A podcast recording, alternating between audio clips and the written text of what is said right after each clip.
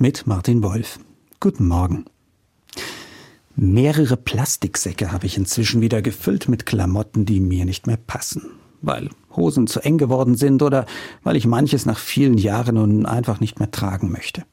Das meiste davon ist eigentlich noch zu gut zum Wegwerfen. Aber wohin damit? In den nächsten Altkleidercontainer? Gebrauchte Kleidungsstücke sind ein riesiger, weltumspannender Markt. Viele dieser Sachen, die bei uns aussortiert worden sind, habe ich bei einer Reise vor einigen Jahren auf Straßenmärkten in Afrika wiedergesehen. Unter anderem dorthin wandern unsere alten T-Shirts, Hosen und Hemden tonnenweise.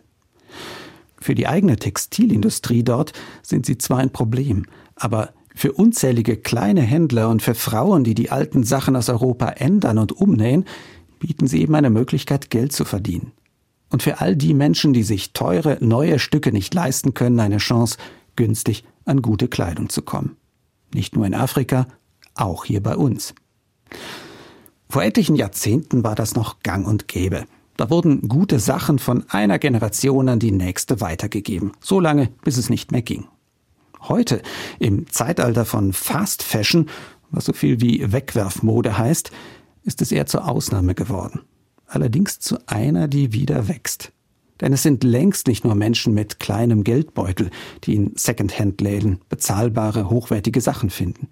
Ich kenne inzwischen immer mehr, die sich teure Klamotten zwar leisten könnten, aber trotzdem gern in solchen Läden stöbern. Einfach, weil sie die Idee unterstützen, dass damit wertvolle Ressourcen geschont werden und gute, hochwertige und oft auch zeitlose Dinge ein zweites oder sogar drittes Leben bekommen.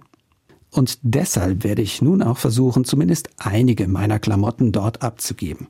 In Läden oder Sammelstellen, die Ihnen vielleicht ein zweites Leben ermöglichen. Martin Wolf, Kaiserslautern, Katholische Kirche.